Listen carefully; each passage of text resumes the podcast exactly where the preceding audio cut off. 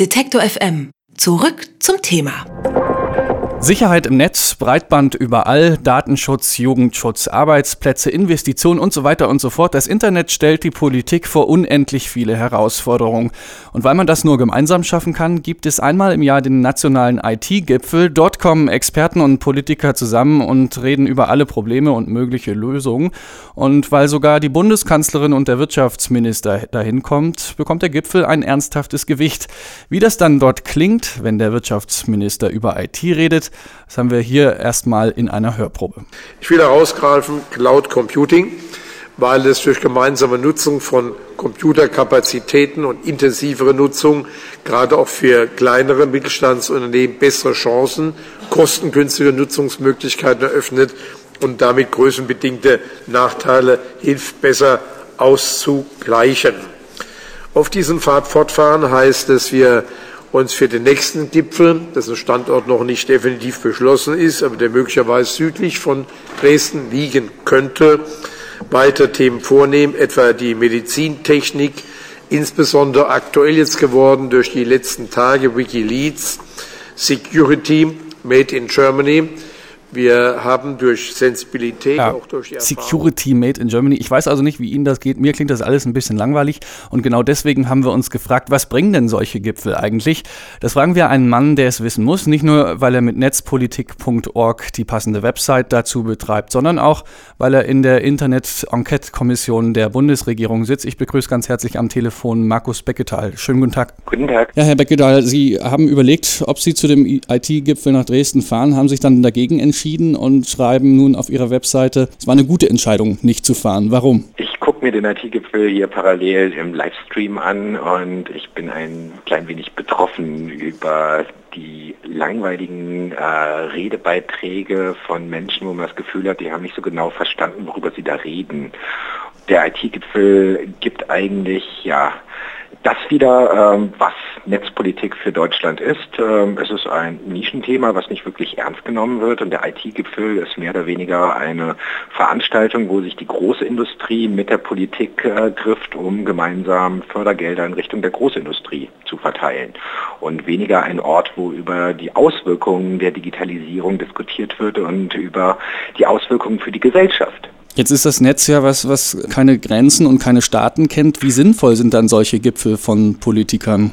Es würde Sinn machen, einen IT-Gipfel oder einen Netzpolitik-Gipfel in Deutschland zu schaffen, wo man halt äh, auch äh, unter Einbindung der Zivilgesellschaft tatsächlich die Auswirkungen und die Herausforderungen und aber auch die Chancen äh, der Digitalisierung diskutieren würde. Aber der IT-Gipfel ist und war dafür noch gar nicht der richtige Ort. Hier geht es nur darum, irgendwelche Großprojekte zu präsentieren, die teilweise ähm, in die Hose gehen, aber für die wirklichen Auswirkungen Auswirkungen der Menschen werden dort eigentlich kaum thematisiert. Nun sitzen Sie ja in der Enquete-Kommission, die die Bundesregierung zu allen Fragen rund um das Internet berät. Wie muss man sich das vorstellen? Kommen dann lauter Netzexperten mit lauter Abteilungsleitern aus äh, Ministerien zusammen und reden über Netzprobleme oder wie funktioniert das? Nee, die Enquete-Kommission im Deutschen Bundestag funktioniert anders. Dort sitzen 17 Abgeordnete der äh, fünf Fraktionen sowie 17 Sachverständige, die teilweise aus der Wirtschaft, teilweise aus der Zivilgesellschaft oder Wissenschaft kommen und diskutieren in in Arbeitsgruppen und in offenen Runden gemeinsam verschiedenste Fragestellungen. Und äh,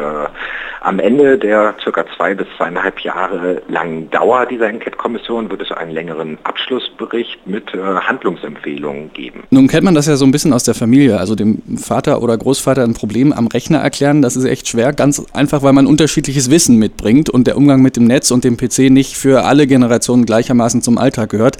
Die einen sind eben Digital Natives und die anderen nicht. Ich stelle mir das so ähnlich vor, wenn Sie und andere, ich sag mal so salopp, Netzfreaks mit Vertretern aus der Politik sprechen. Also wie kann eine Kommunikation von IT-Experten und Entscheidern aus der Politik sinnvoll klappen? Ähm, das kann dadurch klappen, dass ähm, Politiker zuhören, ähm, was lernen wollen und die andere Seite dieses Wissen vermittelt, was Politikern noch fehlt. Und wenn die Politik aufgeschlossen ist, dann kann es hier zu Fortschritten kommen, muss aber nicht, wenn die Politik demgegenüber nicht äh, äh, aufgeschlossen ist. Und so ganz generell, wie schätzen Sie so das Wissen und die Ausbildung unserer Politiker ein, wenn es ums Netz geht oder auch um Internetgesetzgebung? Allgemein gesagt ist es noch sehr ausbaufähig. Äh, auch in der Politik haben wir natürlich einen äh, Generationenunterschied. Es gibt äh, viele junge Politiker, auch wenn junge Politiker jetzt nicht so zahlreich äh, vertreten sind gegenüber den älteren Politikern, aber die jungen Politiker haben das Internet teilweise schon in ihr Leben integriert. Sie sind also selbst betroffen. Äh, sie äh, erleben selbst die vielen Chancen, die das Netz bietet. Und dann gibt es die sehr vielen alten und älteren Politiker,